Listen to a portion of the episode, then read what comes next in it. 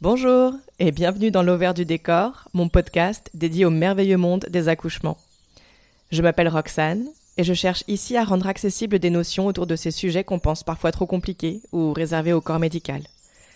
En réalité, ça pourrait nous être très très utile d'en savoir plus sur tout ça pour pouvoir prendre des décisions éclairées et être actrices et acteurs de nos grossesses et accouchements. Donc je vais décortiquer des études, faire des recherches et tenter de démêler le vrai du un peu moins vrai pour essayer de vous faire des synthèses sur des principes importants, parce que c'est ça mon but avec ce podcast, amener les personnes enceintes à se questionner et réfléchir par elles-mêmes. Le savoir, c'est le pouvoir, vous vous rappelez? Alors c'est parti.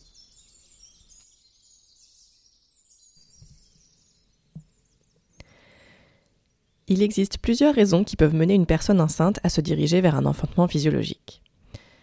Il peut y avoir une phobie de l'hôpital d'abord, ou des aiguilles, qui peuvent influencer une décision d'accoucher de manière plus naturelle. Il peut aussi s'agir d'une décision qui s'inscrit dans une démarche plus globale, de vivre de manière plus éco-consciente, dans un mode de vie où nous consommons peu, peu de produits animaux, une sorte de refus du système plus ou moins.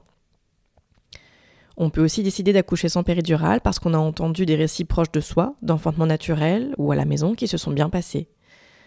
Si on a été bercé par ce type de récit aussi, depuis plusieurs générations, par des mères et des grands-mères qui ont bien vécu leurs enfantements naturels. Il peut y avoir mille autres raisons d'ailleurs, j'imagine, qui sont propres à chacun et chacune, mais je pense que celles-ci reviennent pas mal. En tout cas, parmi les personnes défendant les enfantements physiologiques, il y a quand même un grand principe fondateur, et c'est la compréhension de ce que c'est que la cascade d'intervention. La cascade d'intervention, c'est cette formule qui explique que tout acte médical, mais j'irai même jusqu'à dire toute perturbation de la physiologie de l'accouchement, aussi minime soit-elle, aura un impact sur le reste de l'accouchement et sur ses suites immédiates, voire à plus long terme. Tout événement peut avoir une incidence sur le déroulé de l'accouchement. La cascade d'intervention, pour beaucoup, elle commence lorsque la personne en train d'accoucher quitte son domicile pour se rendre à l'hôpital. On l'a dit, l'hormone majeure de l'accouchement, celle qui assure des contractions efficaces, c'est l'ocytocine. Or, l'ocytocine, on en parlait dans l'épisode numéro 5, elle a besoin d'intimité pour être sécrétée et elle est fragile un peu trop d'agitation ou de stress et elle n'est plus autant sécrétée, elle devient donc moins efficace. Donc forcément, se mettre en route, s'assurer qu'on n'a rien oublié, la peur du trafic ou d'éventuels embouteillages, le lieu même de l'hôpital pas franchement hyper accueillant, l'appréhension de ne pas être suffisamment dilaté et de se faire potentiellement renvoyer chez soi, etc. Tout ça, ce sont des situations, des mini-événements qui sont bien loin de générer de l'ocytocine, évidemment, vous avez compris, et qui sont plutôt pourvoyeurs d'adrénaline, et si vous avez bien écouté l'épisode sur les hormones, vous savez que l'adrénaline, son rôle pendant l'accouchement, c'est précisément de tout stopper. Le temps qu'on se mette à l'abri et qu'on puisse mettre bébé au monde en sécurité, là en tout cas où on sécrétera moins d'adrénaline et plus d'ocytocine. Donc ça, ça explique notamment qu'on entende autant d'histoires d'accouchement qui ralentissent une fois les parents arrivés à l'hôpital. C'est de la logique. La cascade d'intervention, elle peut même commencer avant l'accouchement.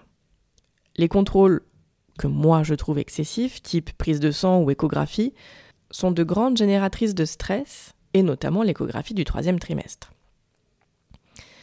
À ce moment-là, le personnel médical peut diagnostiquer ce que le système appelle des gros bébés, ou alors des bébés en siège, ou alors avec un niveau de liquide amniotique qui serait insuffisant, etc. Des annonces comme ça, ça génère évidemment beaucoup de stress et bien souvent pour pas grand-chose, puisque les taux d'erreur sur le poids du bébé, par exemple, sont considérables. Sachant aussi que les bébés peuvent se retourner jusqu'au dernier moment, pendant l'accouchement, et puis ils peuvent de toute façon naître dans n'importe quelle position, hein, on en parlait dans l'épisode numéro 7.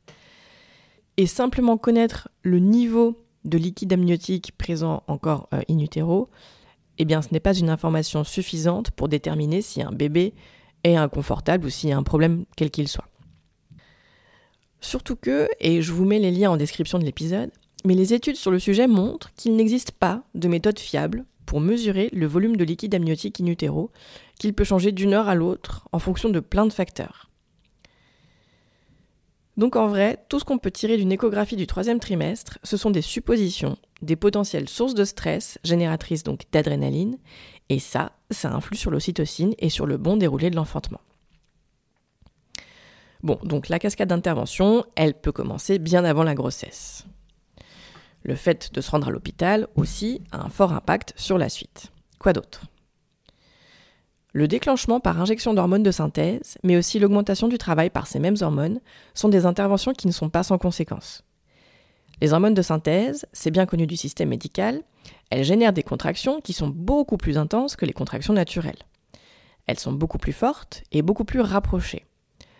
Ça veut dire qu'elles laissent donc moins de répit à la personne en train d'accoucher, mais aussi au fœtus. Il est donc fréquent d'observer un phénomène de détresse fétale, de rythme cardiaque inquiétant, suite à l'utilisation d'hormones de synthèse. Or, qu'est-ce qu'on cherche à faire quand on sent que le bébé est en difficulté? Ben, On cherche à le faire sortir au plus vite, évidemment, et bien souvent la seule solution, eh ben, ça devient la césarienne. Ensuite, ces questions de contraction plus fortes, on en parlait dans le quatrième épisode, ça peut amener bébé à évacuer son méconium par réflexe. Et ça, dans un contexte physiologique, c'est pas forcément grave, c'est même plutôt normal. Mais dans un contexte hospitalier, ça peut devenir plus compliqué. La présence de méconium alors que bébé est encore in utero, ça augmente un certain nombre de risques qui mèneront l'équipe médicale à faire des choix pour accélérer la sortie du bébé. À tort ou à raison, pour ça vous pouvez écouter l'épisode dédié et lire des études à ce sujet pour vous faire votre propre opinion. Donc la présence de méconium, alors que bébé est encore in utero, ça peut mener à vouloir pratiquer une épisiotomie, utiliser des forceps ou alors se diriger vers la césarienne. Donc si vous avez bien suivi, on en arrive à une césarienne là, précisément parce que le système médical a déclenché le travail. Rien ne nous dit comment se serait terminé l'accouchement en cas de respect de la physiologie, mais je veux bien prendre les paris, moi je mets mes billes sur une issue bien plus normale et positive pour tout le monde.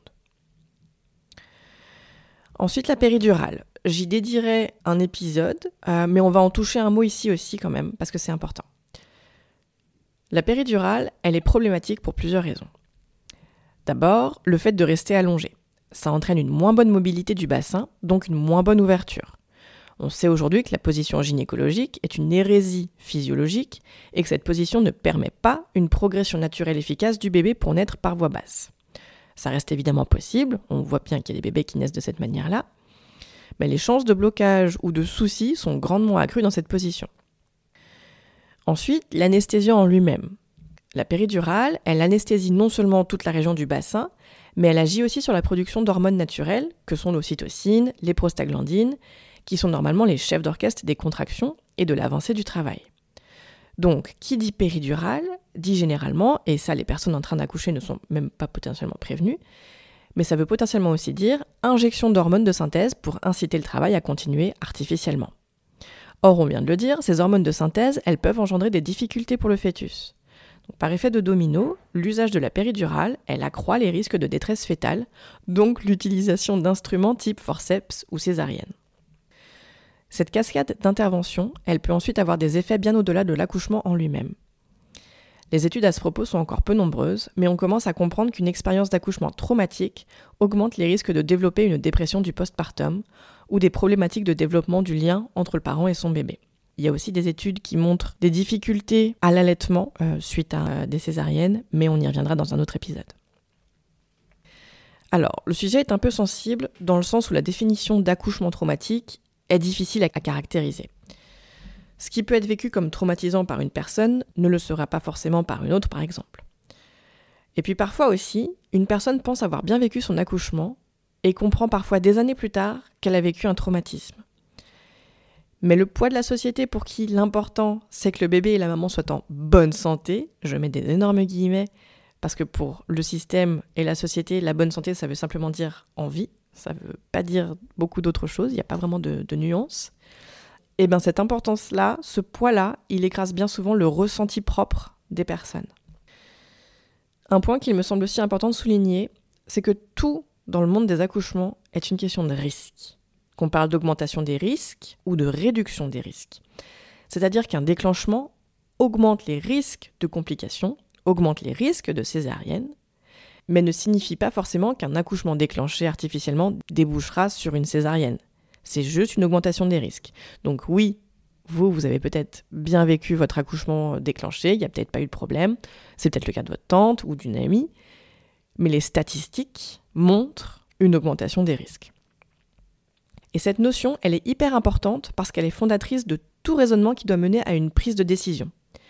Mais dans le monde médical, on dirait qu'elle n'est valable qu'à sens unique. on dirait que cette notion d'augmentation de risque, elle est valable que lorsqu'elle arrange le système. Typiquement, on incite les personnes enceintes à accoucher à l'hôpital, alors que les études prouvent noir sur blanc qu'il est plus dangereux d'accoucher à l'hôpital que chez soi, là où les interventions ne seront plus possibles. Mais s'il admet qu'il est plus dangereux, s'il se met à moins intervenir, peut-être alors qu'on se rendra compte que le système n'est pas si indispensable que ça pour mettre au monde les bébés, et peut-être alors qu'il perdra sa main mise sur les naissances et sur la moitié de la population. Quand je dis la moitié de la population, j'englobe donc les femmes, les personnes trans ou non binaires, euh, donc on atteint effectivement en vérité sûrement bien plus que la moitié de la population. Car oui, il y a un lien entre patriarcat, surmédicalisation et industrialisation des naissances.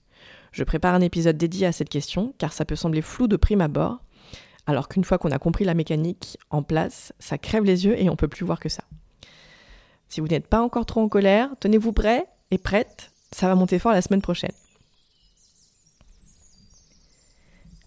Vous venez d'écouter L'Auvert du décor. Si vous avez aimé cet épisode, la meilleure manière de le dire est de poster un avis 5 étoiles sur votre plateforme d'écoute. Ça m'aiderait énormément. Pensez aussi à le partager si vous pensez qu'il pourrait aider des personnes autour de vous. Enfin, n'hésitez pas à vous abonner à ce podcast pour être notifié des prochains épisodes et accessoirement soutenir mon travail. Ça fait toujours plaisir. On se retrouve la semaine prochaine et d'ici là, prenez soin de vous.